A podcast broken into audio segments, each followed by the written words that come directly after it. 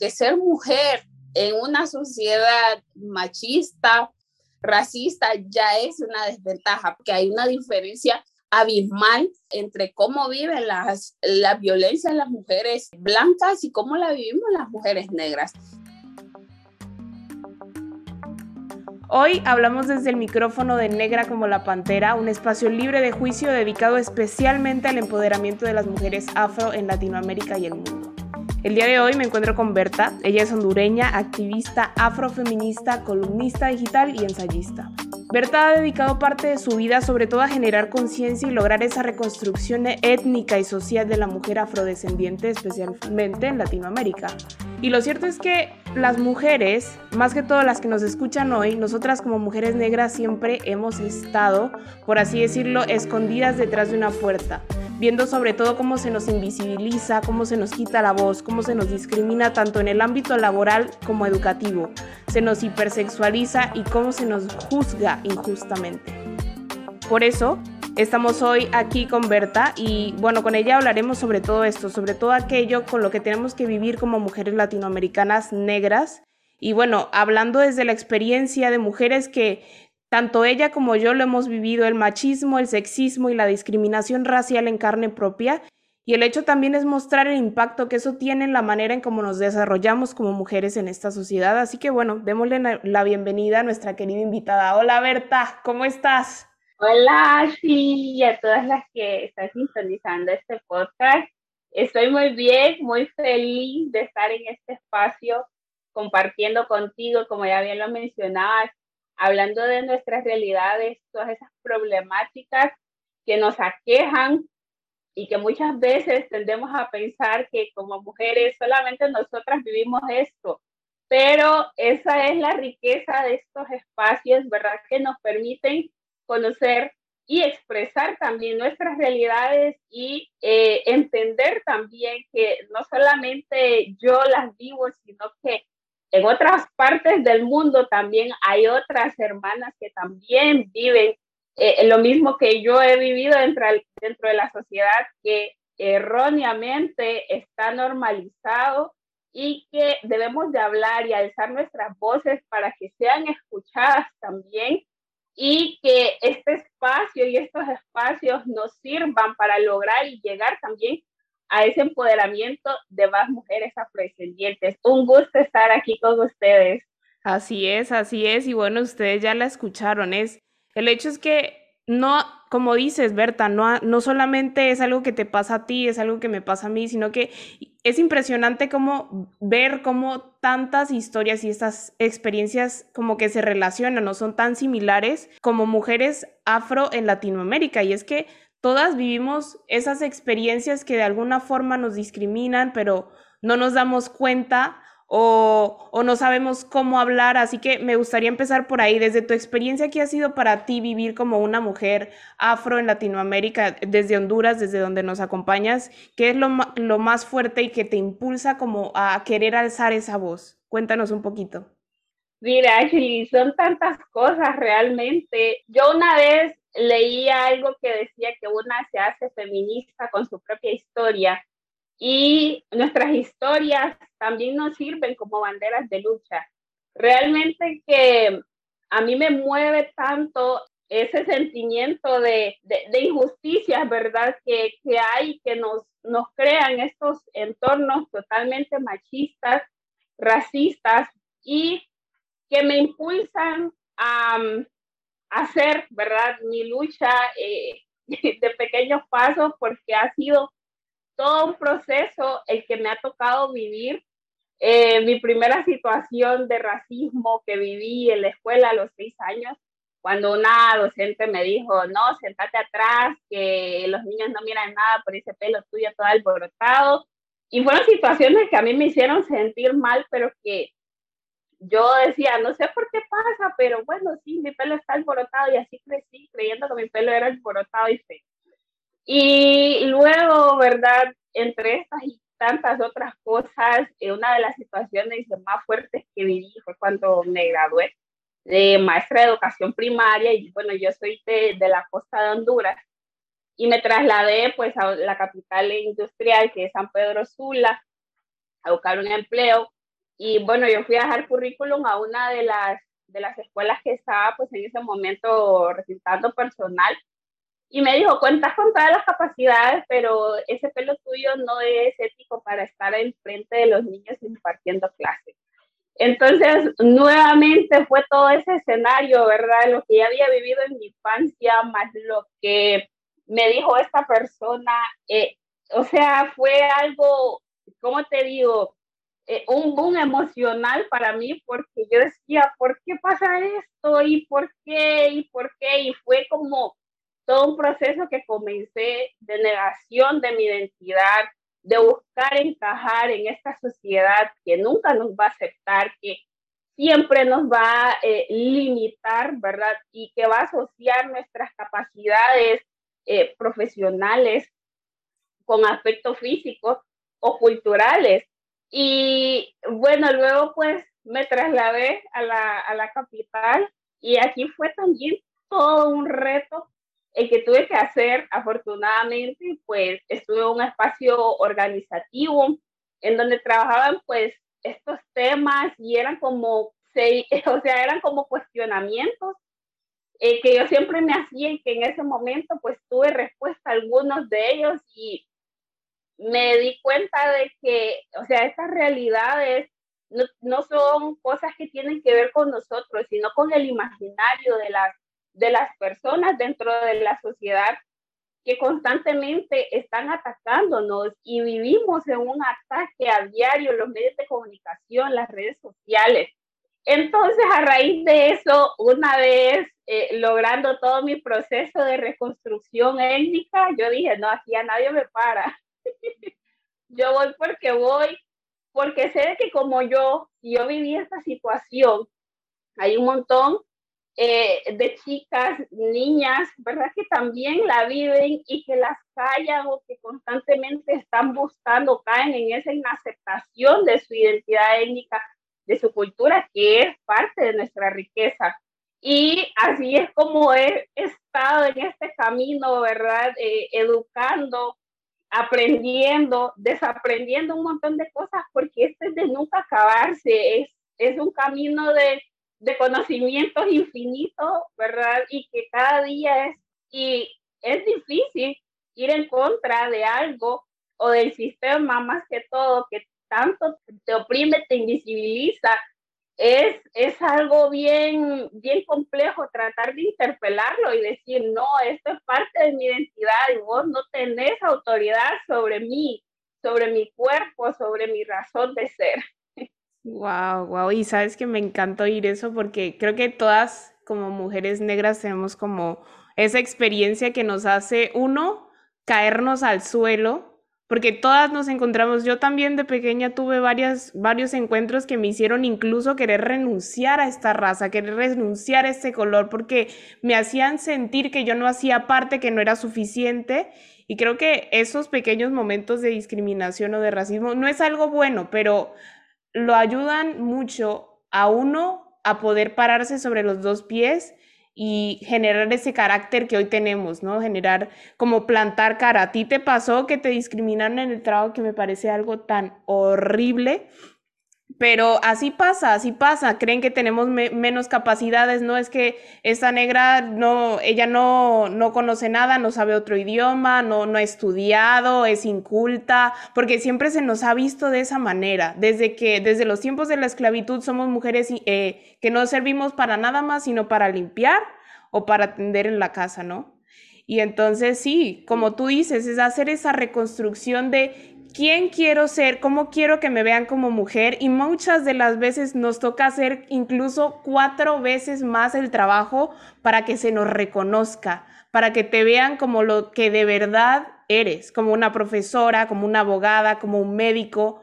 Y nos toca duro, es así, es así. Y la verdad, pues yo estoy orgullosa de que todo lo que nos tiene que pasar eh, nos construye como mujeres, pero a la vez es algo que no le recomendaría a las siguientes generaciones que vivieran igualmente.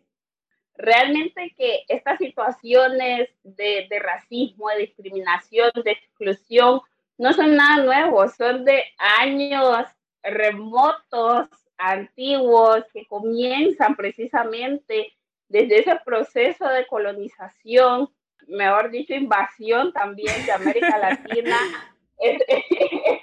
ese, gran genocidio que se dio al continente eh, africano, en donde parte de los descubrimientos, por ejemplo, de la medicina, de la ginecología, se deben a las mujeres que fueron esclavizadas en su momento, ¿verdad? Ese trato tan inhumano, valiéndose de, eh, de ideologías tan absurdas, ¿verdad? Como lo es eh, eh, o esconderse detrás de una religión para matar a una persona, ¿verdad? Que inocente. Entonces, todas esas situaciones, ¿verdad? Que fueron heredadas dentro de los imaginarios de la sociedad y que lastimosamente años después, siglos después, mejor dicho, nos toca enfrentarnos a eso. Y si ves, por ejemplo, en las pinturas, eh, de, ese, de ese periodo colonial, cómo pintaban a las mujeres negras, ¿verdad? Que desde ahí comienza la hipersexualización y dentro de los imaginarios de estas personas es ver mujer negra a objeto de placer. Y, y ahí las ven como las pintan con grandes atributos físicos, grandes pechos, grandes nalgas. Y ahora el ser mujer em, negra dentro de esta sociedad implica de que hay que obedecer a ese imaginario colonialista que se quedó impregnado dentro de los, dentro de los pensamientos de estas personas.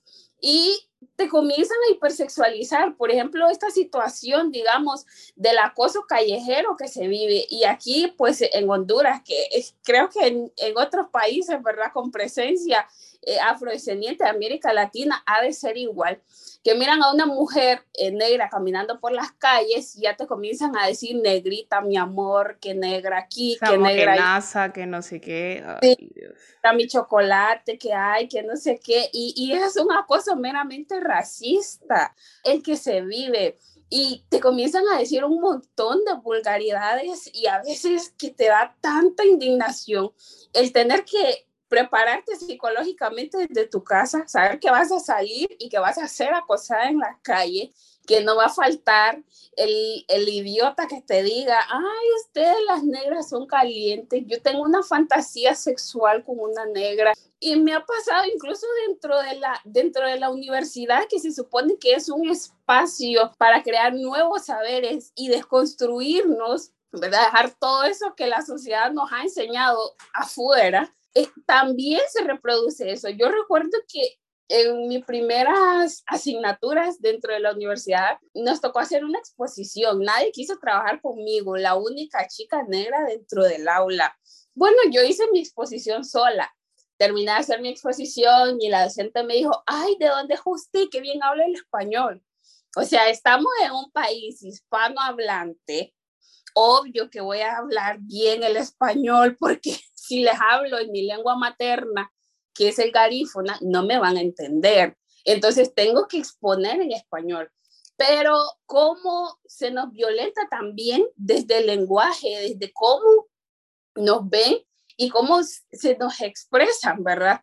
Aquí, o sea, hablar de cultura en Honduras, lo primero que va a aparecer son los garífunas bailando en la punta, ¿verdad? En la, en la playa es como nos ven aquí como adornos culturales. Y el tener que llegar, ¿verdad?, a otros espacios es afrontarse a esos pensamientos de estas personas Nunca falta el que diga, ay, ¿de dónde sos? ¿Cómo nos limitan a una sola área geográfica, verdad? Los garífonos, así ah, son los negritos de la costa, los negritos que bailan punta, los negritos que comen todo con coco. Entonces, en los espacios, ¿cómo se viven estas realidades? Y lo decías muy claro, Ashley el ser mujer y ser mujer negra dentro de esta sociedad es un esfuerzo triple, cuádruple que hay que hacer porque si bien es cierto, se habla de desigualdades, ¿verdad? A raíz de todas las formas de violencia y discriminación que hay hacia las mujeres, pero nosotras la vivimos el triple. Entonces es una situación bastante compleja. Por ejemplo, lo vemos en el acceso de la mujer negra a la educación. ¿Cuántas logran ingresar a la academia pero no solamente basta con cuántos, cuántas logran ingresar, sino cuántas logran egresar, ¿verdad? Cuántas logran titularse. Es una situación aún más compleja. El que tenía una oportunidad de hacer trabajo, de, de, de trabajar por ser mujer negra, eso es algo a lo que nos enfrentamos, ¿verdad? Y Angela Davis lo decía muy bien, que ser mujer en una sociedad machista, racista ya es una desventaja, pero haciendo un esfuerzo mayor, imaginando ser mujer y ser negra, ¿verdad? Y pues ya hay mucho que pensar y que imaginar porque hay una diferencia abismal, ¿verdad? Entre, la, entre cómo viven las, la violencia las mujeres eh, blancas y cómo la vivimos las mujeres negras. Y no es porque muchas veces escucho eso, ay, es que se victimizan no es victimizarse realmente ni hacer una competencia de, que, de quién sufre más la violencia,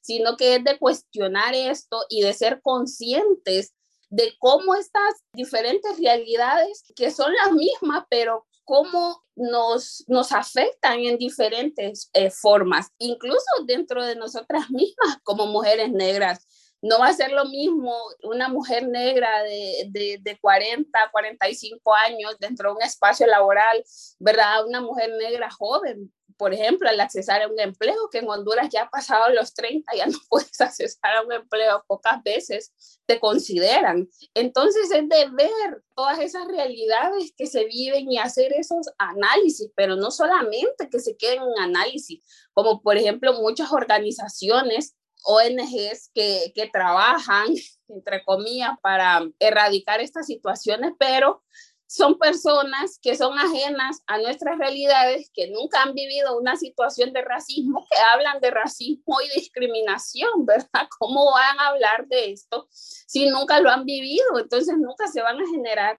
verdaderas estrategias para combatir esto y como ya lo mencionabas, que es algo que nos ha tocado vivir a nosotras, pero que las que vienen atrás, las niñas, no les toque convivir con estas eh, situaciones que encuentran una sociedad totalmente diferente.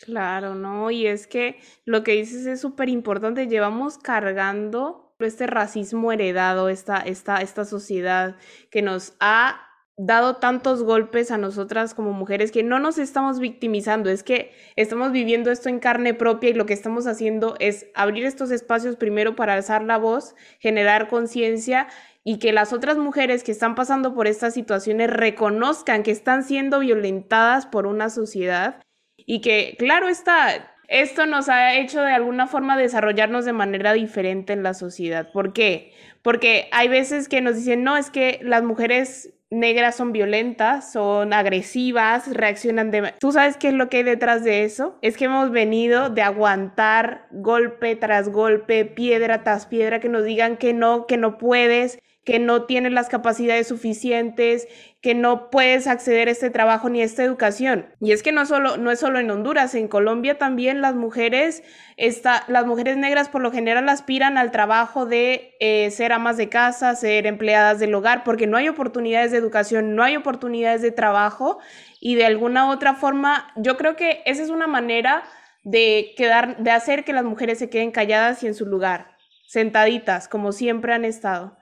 Y por eso a mí me parece tan importante en la manera de presentarme cuando digo, yo soy Ashley, tengo 21 años y soy una mujer afro-latina. Siempre lo digo donde sea que sea que esté, porque estamos representando una comunidad que es grande, pero tiene una minoría. Uno, que estamos entre mujeres y somos negras. Entonces, pertenecemos a una minoría y hacerla que todo el mundo la reconozca es parte de querer generar ese cambio. Y eso me encanta, por eso me encanta que estés aquí hablando como lo haces, porque de alguna otra forma, dando ejemplo, también se enseña.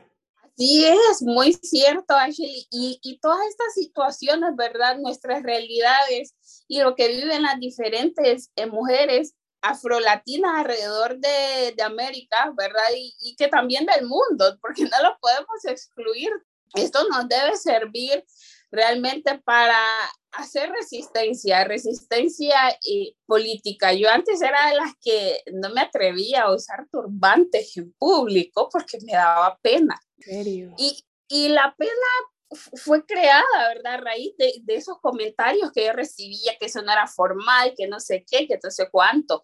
Pero ahora eso ya se ha convertido en parte de mi resistencia política. O sea, yo soy mujer, soy mujer negra, mujer garífuna, el turbante es parte de mi herencia, es mi cultura, es mi identidad.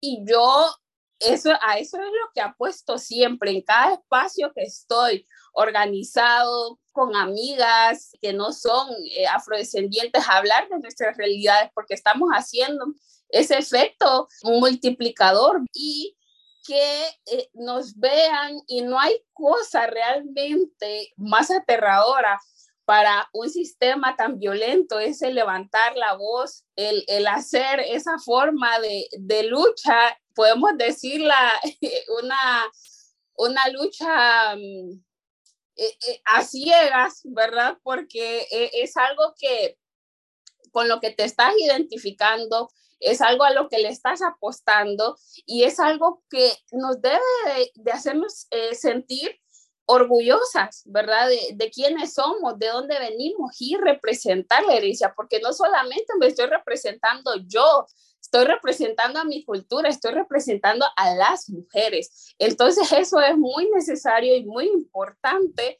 realmente eh, de hacerlo y de comenzar, ¿verdad? Eh, nuestros procesos de reconstrucción, porque nuestros enemigos los tenemos siempre a la orden del día, pero debemos de generar, ¿verdad? Esas, esos pasitos eh, o, o, esas luchas de hormiguita de hacerlos llegar poco a poco. El sistema capitalista, por ejemplo, ¿cuántos productos no crea para, para laciar el cabello, para aclarar la piel y que uno se cree ese cuento de las cremas aclarantes y que en dos días ya, ya vas a estar como, como una mujer eh, asiática y, y así, cuando realmente no es así. Por ejemplo, hay algo con lo que yo definitivamente no estoy de acuerdo, que es con los certámenes de belleza, por ejemplo, en mi universo. ¿Por qué poner a competir a las mujeres? ¿Y cuál es el objetivo de esto? Seleccionar a la mujer más bella del mundo. La belleza es totalmente subjetiva. Lo que para mí puede ser algo bello, maravilloso, para ti puede ser algo que, o sea, ok, para ella es bonito, pero para mí no. Entonces, ¿por qué hacer esto? ¿Verdad? No hay necesidad de crear, de buscar a la mujer más bella del mundo, porque la belleza es diversa. Y en la diversidad es que está la belleza. Yo no me imagino una sociedad con, con mil Bertas, o sea.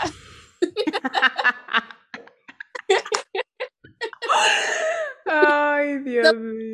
la idea de tener una gemela nunca me pareció, o sea, ser auténtica.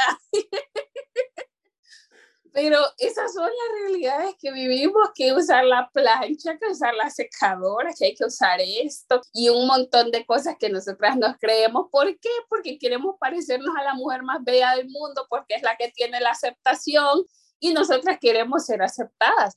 Pero ¿qué puedo hacer yo desde mi yo interior, desde cómo me siento, verdad? ¿Cómo puedo reflejar mi belleza? Es, es a través de nuestra identidad, no hay más.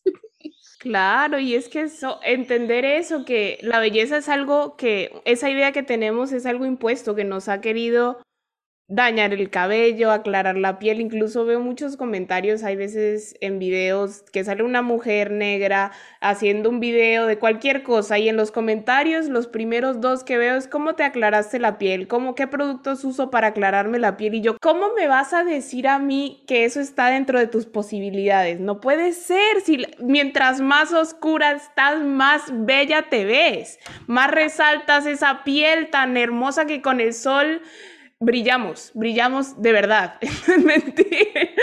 y me encanta, me encanta eso que dices sobre el capitalismo. Sí, por muchos años nos han hecho creer que, que está mal el cómo nos vemos, que está mal nuestro cabello, que están mal nuestros dientes, que están mal nuestras caderas. Y ahora, último, durante estos años, creo que el hecho de cómo se ve una mujer negra, que por lo general somos voluptuosas, ¿no? De caderonas y nalgonas. bueno, eso se ha vuelto moda y es algo que, ok, se cambiaron los papeles, entonces ahora lo que quieren es imitar eh, ese, ese, ese cuerpo, imitar el cabello, imitar los peinados. Y no, por muchos años nos, nos, nos juzgaron por, por esa misma apariencia y ahora me vas a venir a decir a mí que, la gente se está operando para poder verse de esta manera. Yo digo que se ponen botox en los labios, se, se rizan el cabello.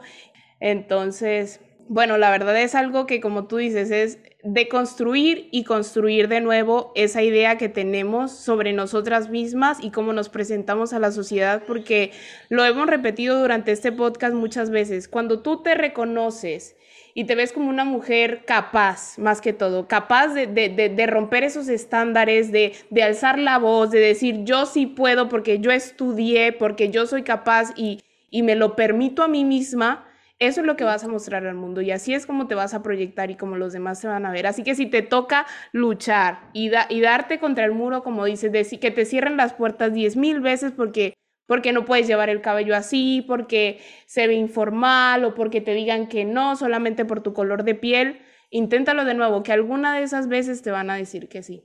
Claro que sí, Ashley, has dicho una gran verdad.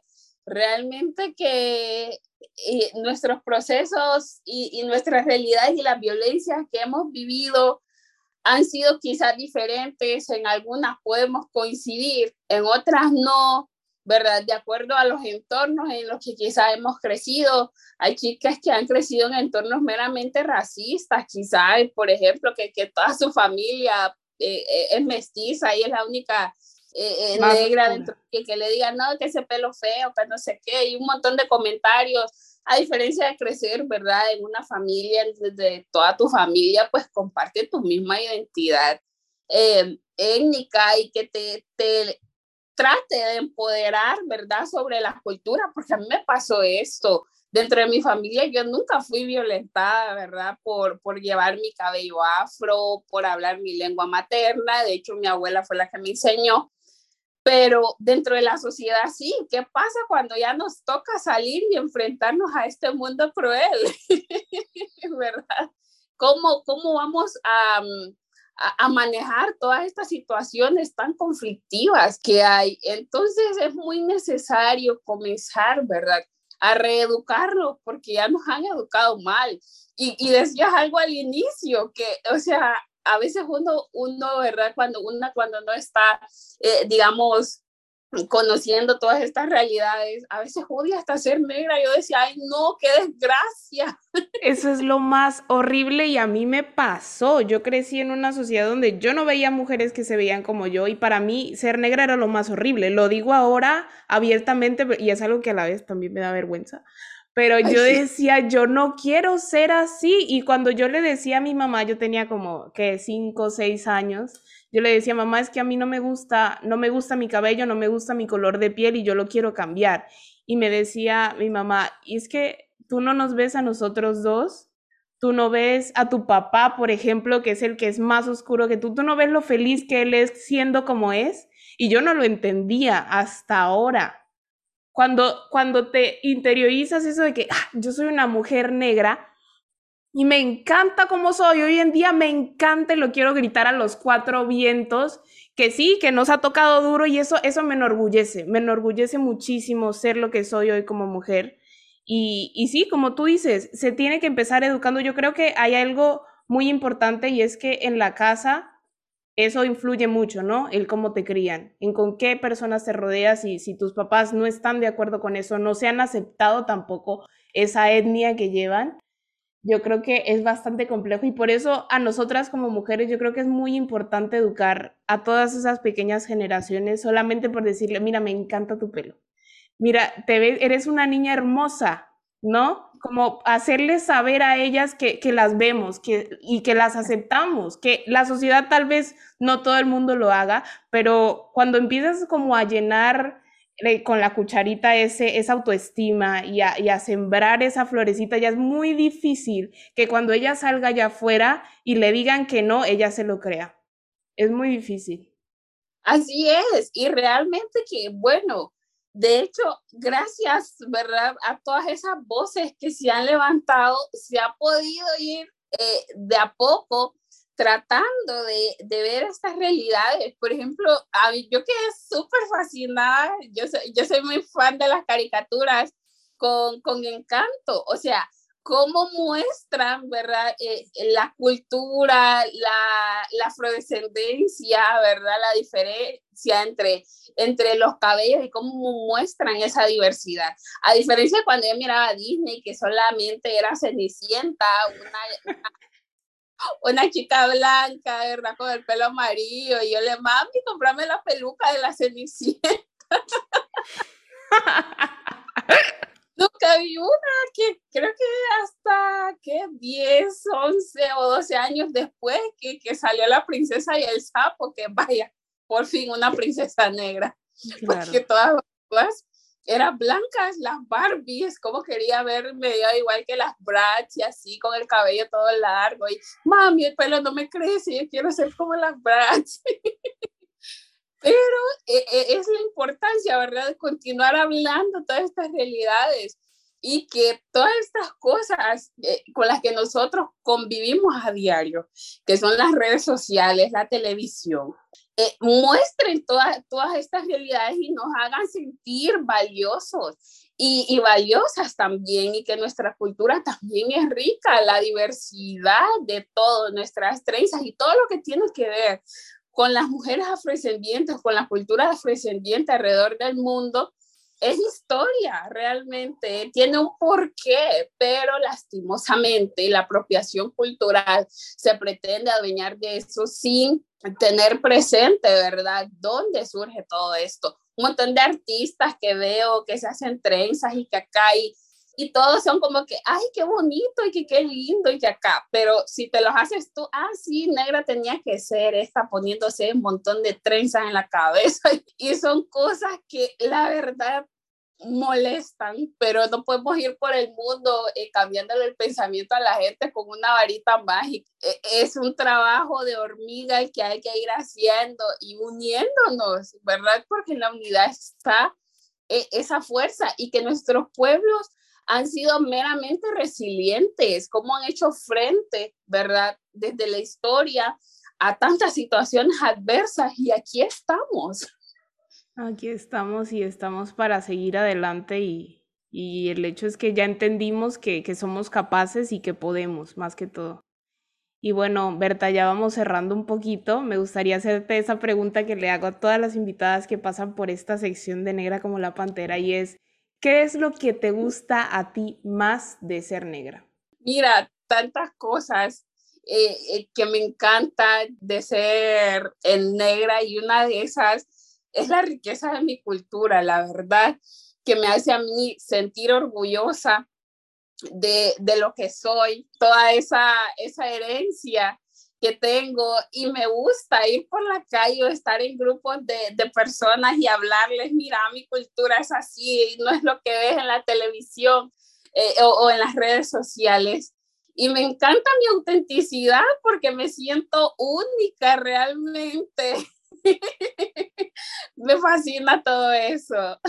Ay, no, qué bella. Me encanta oír cada respuesta esta verdad que yo me llena el corazón que, que hayan personas así como tú allá afuera en el mundo y, y, que se, con las que me identifico totalmente, porque me hace saber que no soy la única que está luchando por generar esa diferencia en el mundo y, y por hacer de esto una sociedad mejor, totalmente, totalmente.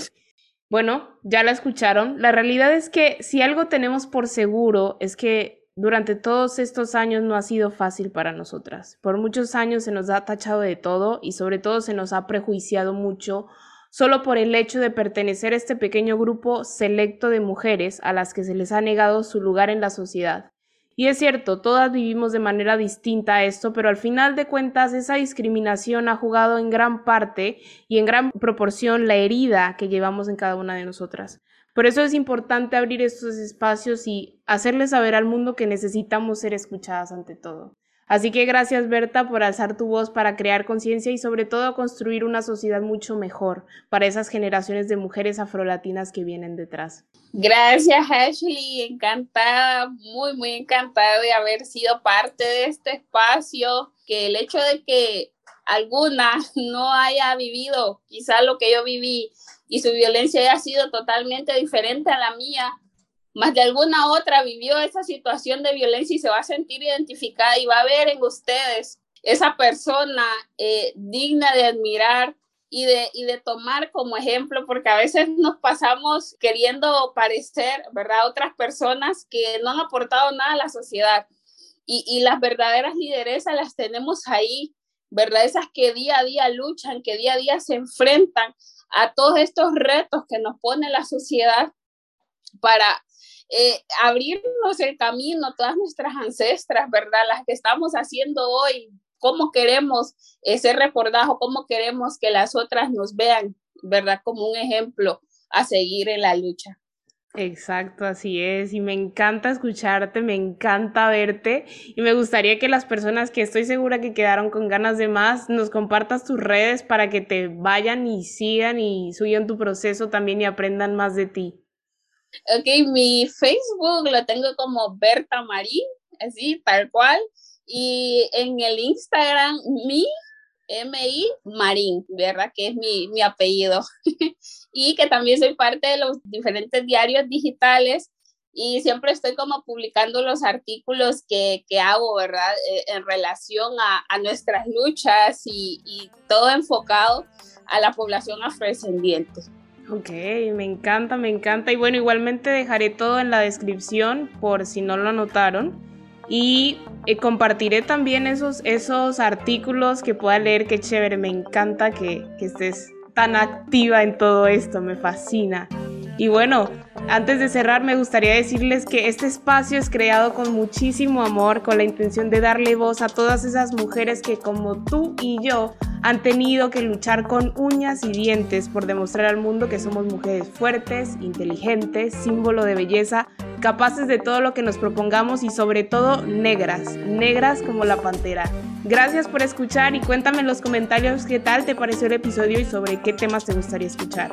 Dicho esto, cada uno de nosotros es un minúsculo grano de arena en el universo. Sin embargo, todos somos producto de algo y causa para algo mayor. Así que vive y aprende que entre tanta arena se construye una playa entera. Para mantenernos conectados, síguenos en Instagram como Sincera Podcast y nos vemos muy, muy pronto.